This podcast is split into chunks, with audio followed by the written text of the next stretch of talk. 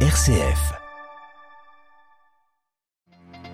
Des bombardements d'une rare intensité à l'est de l'Ukraine. En seulement 24 heures, au moins 54 personnes ont perdu la vie, dont deux enfants. De son côté, le Kremlin affirme ne viser que des cibles militaires. À suivre le terrible récit de ces attaques à travers le témoignage de Monseigneur Oncharouk, l'évêque de Kharkiv Zaporizhia des Latins. Le combat des femmes iraniennes récompensé cette année par le prix Nobel de la paix. La lauréate Narges Mohammadi est actuellement détenue à Téhéran pour son engagement pour les droits des femmes, mais aussi contre la peine de mort.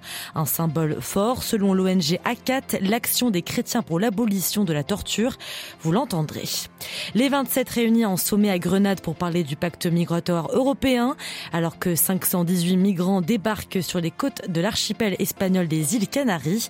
Enfin, nous irons en France où l'ancien chef d'État Nicolas Sarkozy est doublement inculpé dans le cadre d'une enquête sur des manœuvres frauduleuses concernant le financement libyen de sa campagne en 2007. Radio Vatican, le journal, Alexandra Sirgan.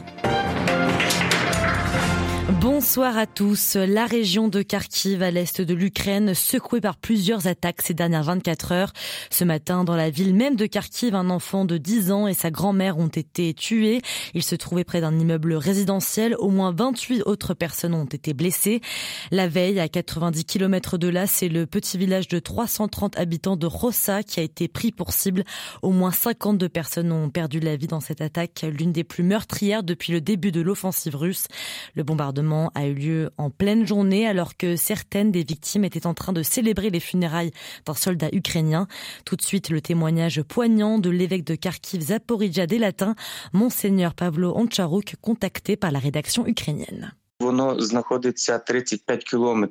Le village de Rosa est situé à 35 km du front. Le missile russe a touché un café où une soixantaine de personnes s'étaient réunies pour un repas après l'enterrement d'un soldat ukrainien tombé au combat. L'attaque a coûté la vie à 52 personnes. L'épouse du soldat, son fils et des membres de sa famille proche, qui étaient presque tous présents, ont également trouvé la mort.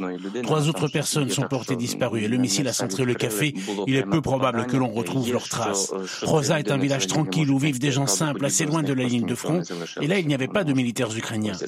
Kharkiv est aussi systématiquement bombardé. Cette semaine, on a été touché, si je ne me trompe pas, pour la quatrième fois déjà. Aujourd'hui, un missile est tombé à 180 mètres à peine de l'évêché. Nous savons déjà que sous les décombres d'un bâtiment, on a retrouvé mort un garçon de 10 ans. Le missile est tombé en centre-ville, à côté d'un immeuble de plusieurs étages, où vivent des civils. Il n'y avait pas de militaires à cet endroit. Mais les Russes agissent comme ça. Dans notre région de Kharkiv, ils frappent systématiquement les villes et les villages bien que chaque jour, une ou deux personnes sont tuées. La guerre continue et malheureusement beaucoup de gens meurent, mais nous continuons à être proches de ces gens-là. Nous prions, nous les aidons, nous sommes conscients du danger, nous savons que nous pouvons mourir à tout moment, mais nous essayons de ne pas trop y penser et de rester ici en faisant ce que nous pouvons.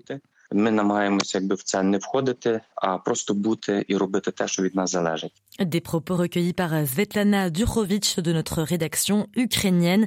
Cette frappe dénoncée par toute la communauté internationale qui appelle à cesser les attaques contre les civils. Selon l'ONU, tout porte à croire que c'est un missile russe qui a frappé le village. De son côté, le Kremlin affirme frapper que des cibles militaires. Et toujours au sujet de la guerre en Ukraine, alors que les pays européens ont annoncé hier augmenter l'aide militaire à Kiev, sans pour autant remplacer le soutien américain, la Suède va accorder une nouvelle aide d'un montant de 190 millions d'euros. Elle réfléchit également à envoyer des avions de chasse Gripen aux soldats ukrainiens. Également, à la une de l'actualité aujourd'hui, le prix Nobel de la paix a été attribué à Narges Mohammadi, journaliste et activiste iranienne actuellement détenue à Téhéran.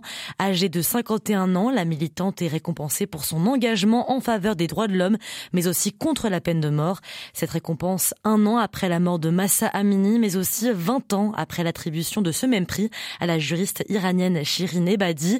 Contactée par la rédaction, Elias Geoffroy, spécialiste de l'Iran, de l'Iran pardon, pour l'action des chrétiens pour l'abolition de la torture, nous explique le symbole de ce prix. Euh, bah, c'est marquer un soutien fort envers les défenseurs euh, femmes euh, des droits en Iran qui sont évidemment sur le devant du combat en matière féministe au niveau international. On voit bien que c'est vraiment un pays sur lequel les enjeux sont énormes. Et donc là, c'est vraiment rappeler et soutenir ce mouvement, tout particulièrement depuis un an qui a pris une ampleur sans précédent. Mais la remise d'un prix, c'est toujours aussi une difficulté supplémentaire pour ceux qui le reçoivent. Hein. On a bien vu que pour Abadi, lorsqu'elle a reçu le prix Nobel, ça, elle a été encore plus attaquée par le régime. Et euh, Narges Mohammadi va certainement aussi euh, en subir guillemets euh, le coup, d'autant plus que ce n'est pas le premier prix qu'elle reçoit, même encore cette année. Elle a été condamnée à 31 ans de prison, c'est ça? On n'arrive quasiment plus à compter le nombre de condamnations. quasiment chaque année, elle, repasse devant un tribunal ou c'est de l'ordre de l'acharnement, mais je pense qu'à ce stade-là, elle, elle a dépassé complètement cette pression que peuvent encore exercer les régimes contre elle. Et on voit bien, même en étant emprisonnée, elle arrive toujours à communiquer euh, son engagement à sa ferveur euh, au monde extérieur. C'est un engagement qui est là pour durer et se renforcer. Des propos recueillis par Marie Duhamel et la répression qui se poursuit donc en Iran. Selon l'ONG NGO, ONG de défense des droits kurdes en Iran, une jeune lycéenne de 16 ans est dans le coma depuis dimanche après avoir été agressée par des membres de la police des mœurs. Toujours selon la même ONG, la mère de l'adolescente a depuis été arrêtée et emmenée vers un lieu inconnu. 518 migrants sont arrivés aux Canaries ces dernières 24 heures, selon la porte-parole des secours en mer. Ces migrants originaires d'Afrique subsaharienne ont été pris en charge par les autorités espagnoles, confrontés depuis plusieurs semaines à une importante arrivée de, sur l'archipel. Pendant ce temps, à 1600 km de là, les dirigeants des 27 pays de l'Union européenne sont réunis en sommet à Grenade pour discuter du sort de ces personnes qui cherchent refuge en Europe. Réunis donc en sommet à Grenade, un accord a été trouvé mercredi entre les États membres, mais il est loin de faire l'unanimité. À Grenoble, la correspondance de Louis Marsens. La Pologne et la Hongrie ont refroidi l'ambiance du sommet, mais elles ne pourront pas faire dérailler le pacte migratoire européen. Vivement opposé au règlement euh, qui met en place un mécanisme de solidarité obligatoire dans la répartition des migrants entre États membres, mais qui durcit les conditions d'accueil, Viktor Orban n'a pas hésité à dénoncer un viol légal.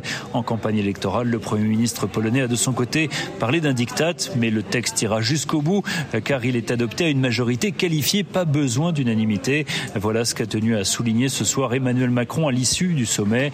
Si tout va bien, ce pacte migratoire entrera en vigueur d'ici juin prochain, avant les prochaines élections européennes.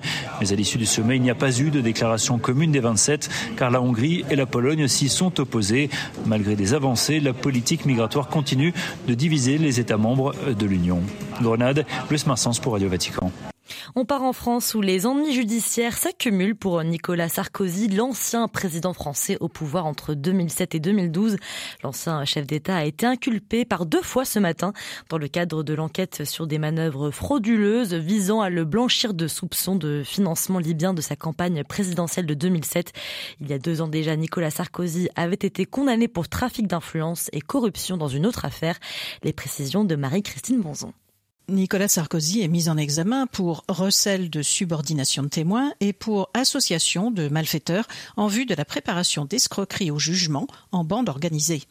Les juges d'instruction soupçonnent Nicolas Sarkozy d'avoir conspiré pour amener un témoin à retirer ses accusations contre lui en échange d'une rémunération.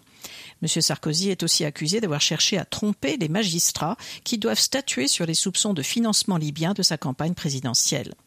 L'homme à l'origine de ce dossier est Ziad Tiakedine, un franco-libanais qui, de 2016 à novembre 2020, affirmait avoir remis trois valises d'argent libyen pour un total de 5 millions d'euros à Nicolas Sarkozy et à l'un de ses conseillers.